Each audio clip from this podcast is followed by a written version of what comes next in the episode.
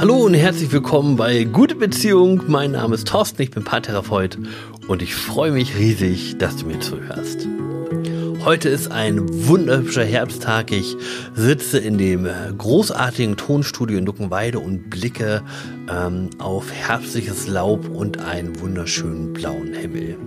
Ich freue mich gerade riesig, hier sein zu können und diesen Podcast für dich und für euch aufnehmen zu können. Und heute geht es darum, wie Bindungsangst deine Beziehung sabotieren kann. Bindungsangst heißt für die meisten, die das haben, hm, so ein Gefühl von, ich brauche dich, aber bitte auf Abstand. Nähe bedeutet für die meisten Menschen, dass es einen Hafen gibt, in den ich flüchten kann, wenn ich mich einsam und alleine fühle. Und Intimität in Paarbeziehung bedeutet, dass ich ein Teil meiner Unabhängigkeit aufgebe, damit ich mit einem anderen Menschen verschmelzen kann, dass wir eine Einheit bilden können. Und dieses großartige Gefühl von Verschmelzung und von Liebe, das ist das, was Nähe transportiert. Und Menschen mit Bindungsängsten sehen sich ebenfalls nach Intimverbindung, nach Nähe und gleichzeitig lässt sie das davonlaufen. Zu viel Nähe erzeugt Misstrauen, Angst und manchmal auch Wut. Und wenn ihr einen bindungsängstlichen Partner habt, dann habt ihr dieses emotionale Um sich schlagen wahrscheinlich schon mal erlebt. Es gibt viele Gründe für Bindungsängste. Und am häufigsten sind aber Verletzungen in Liebesbeziehungen. Und diese Verletzungen richten in der Kindheit den meisten Schaden an. Und aus Kindern, die verletzt wurden, werden dann Erwachsene, die nur schwer vertrauen können. Denn jemand nahe zu sein weckt dann immer die Befürchtung, dass die Verletzungen aus der Kindheit sich wiederholen könnten. Und in der Verliebtheitsphase ist es meist weniger spürbar. Da sind wir verliebt und strahlen vor uns hin.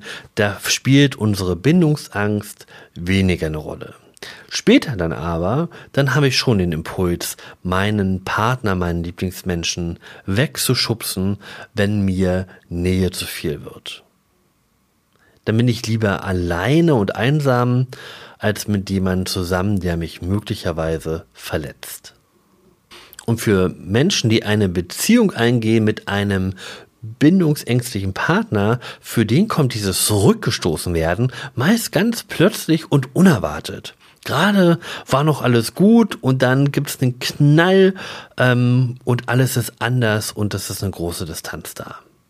Und wenn ich dann als Partnerin oder als Partner versuche, mehr Nähe einzufordern und auf meinen Lieblingsmenschen zugehe, macht das in der Regel nur noch schlimmer. Es hilft also, diesen inneren Konflikt von dem bindungsängstlichen Menschen zu akzeptieren und dafür Raum zu lassen. Und dann geht man in der Regel von ganz allein die richtigen Schritte. Woher weiß ich jetzt aber, ob ich ein bindungsängstlicher Mensch bin oder nicht? Hier ein paar Fragen, an denen du das ableiten könntest. Beginnst du nach Fehlern bei deiner Partnerin oder bei deinem Partner zu suchen, wenn er dir zu nahe kommt oder wenn deine Beziehung ernster wird? Stellst du fest, dass du deinen Partner oder deinen Lieblingsmenschen erst mit der Distanz vermisst? Stellst du die Liebe deines Partners oft auf die Probe? Und wenn du auf Abstand zu deinem Lieblingsmenschen gehst, mit welchen Worten würdest du dann deinen Partner und deine Partnerin beschreiben? Fallen dir da Worte wie bedürftig, fordernd, klammernd oder kontrollierend ein? Wenn das so ist, dann ist es möglich, dass du ein bindungsängstlicher Mensch bist. Und wenn du das Gefühl hast, das passt auf mich, dann ist natürlich die nächste Frage, was mache ich denn damit? Wie kann ich da Abhilfe schaffen? Und hier kommt ein kleiner Fahrplan, der dir an der Stelle weiterhelfen könnte.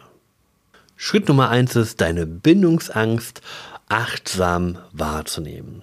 Das heißt, du schaust dir an, was passiert in dir, was passiert bei deinen Emotionen, ohne dich selbst dafür zu verurteilen. Und ein Werkzeug, das dir helfen kann, das umzusetzen, ist, wenn du ein Tagebuch führst und da zwei Listen anlegst. Eine Seite oder eine Liste für all deine Gedanken, wenn du Nähe gut zulassen kannst.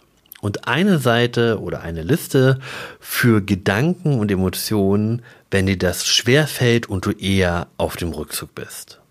Und wenn du diese Liste ein paar Tage oder ein paar Wochen geführt hast und da wieder reinguckst, wird dir auffallen, wie unterschiedlich beide Listen sind. Einmal hast du mit deinem Lieblingsmenschen auf der Couch gekuschelt und dich dabei richtig wohl gefühlt und das andere Mal war es dir viel zu eng und du hast überlegt, die Nacht allein auf der Couch zu schlafen.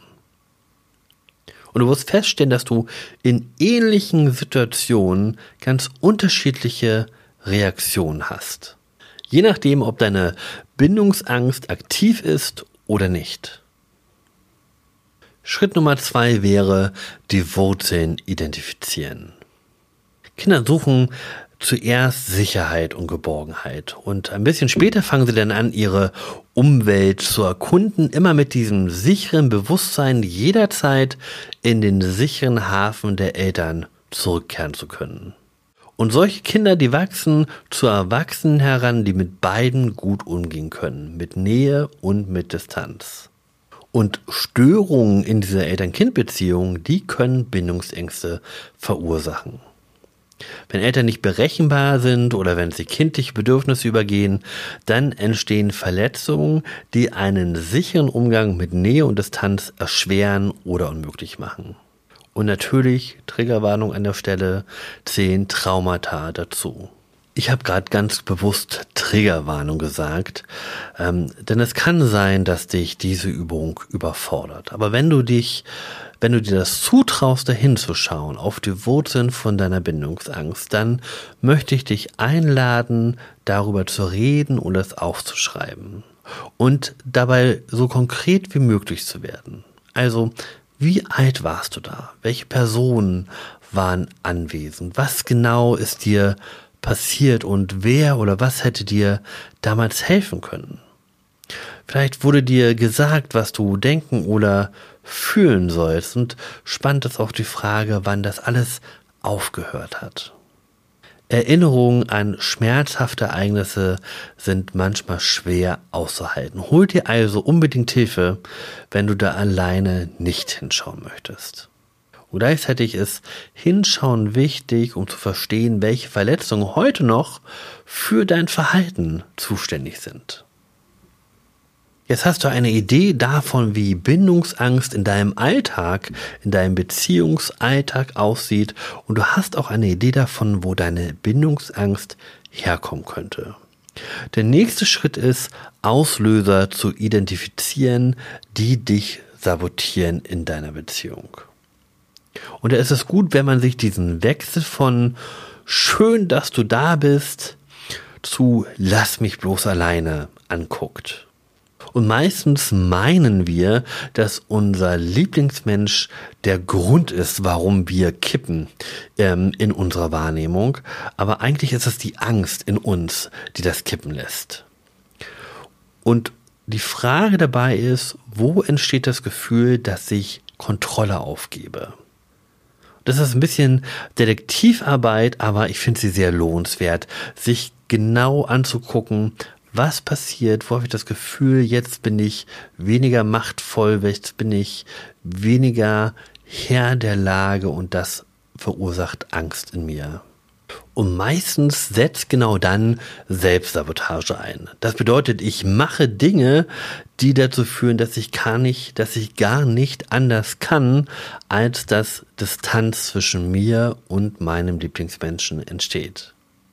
Die Frage ist also, wann und wodurch bringst du deinen Lieblingsmenschen dazu, mehr Intimität und Nähe zu erwarten, als du ertragen kannst?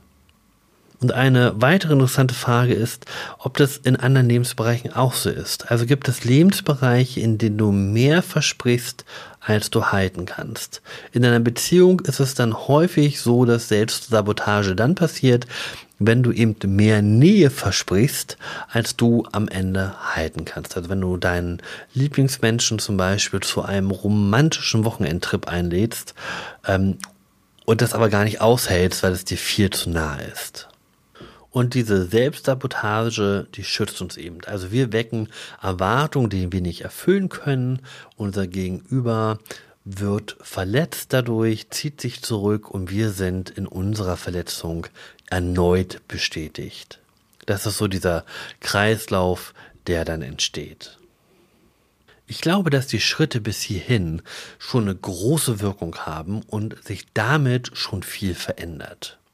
Wenn du einen Schritt weitergehen möchtest, dann wäre es, dass du Nähe zulässt, trotz Angst. Dass du dich ganz bewusst dafür entscheidest, deinen Lieblingsmenschen nicht wegzuschubsen, sondern aus deiner Komfortzone herauszutreten und dich ganz bewusst einzulassen.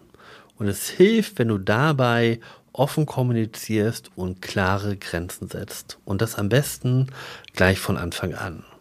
Und ein guter Zeitpunkt, das zu machen, ist in diesen Grauzonen.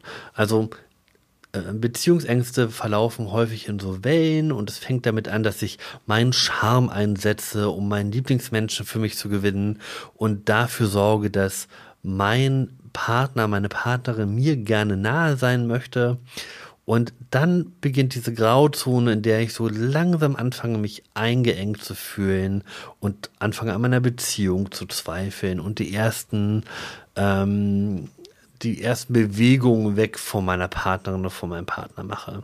Und das ist der Zeitpunkt, wo man sich ganz bewusst einlassen kann, wenn man das möchte. Frag dich also, ob du, wenn du dieses Gefühl hast, es wird alles gerade ein bisschen zu eng ob das nicht deine Bindungsangst ist, die du da spürst. Und ob du die nicht ein bisschen kleiner machen kannst, wenn du dich auf Nähe einlässt. Und das ist ein Übungsprozess, in den du einsteigen und mit dem du wachsen darfst. Wenn du also das Gefühl hast, du könntest eine Bindungsangst haben, dann möchte ich dich herzlich dazu einladen, mit dem ersten Schritt anzufangen, nämlich dir nochmal achtsam bewusst zu werden, wann spüre ich im Alltag meine Bindungsangst und wann nicht. Und diese Methode mit dem Tagebuch, die ich vorhin erwähnt habe, die ist erprobt und wirklich hilfreich. Ich hoffe, dass dir das ein Stück weit weiterhilft. Und ich freue mich, wenn du nächste Woche wieder mit dabei bist. Es grüßt und winkt, dein Thorsten.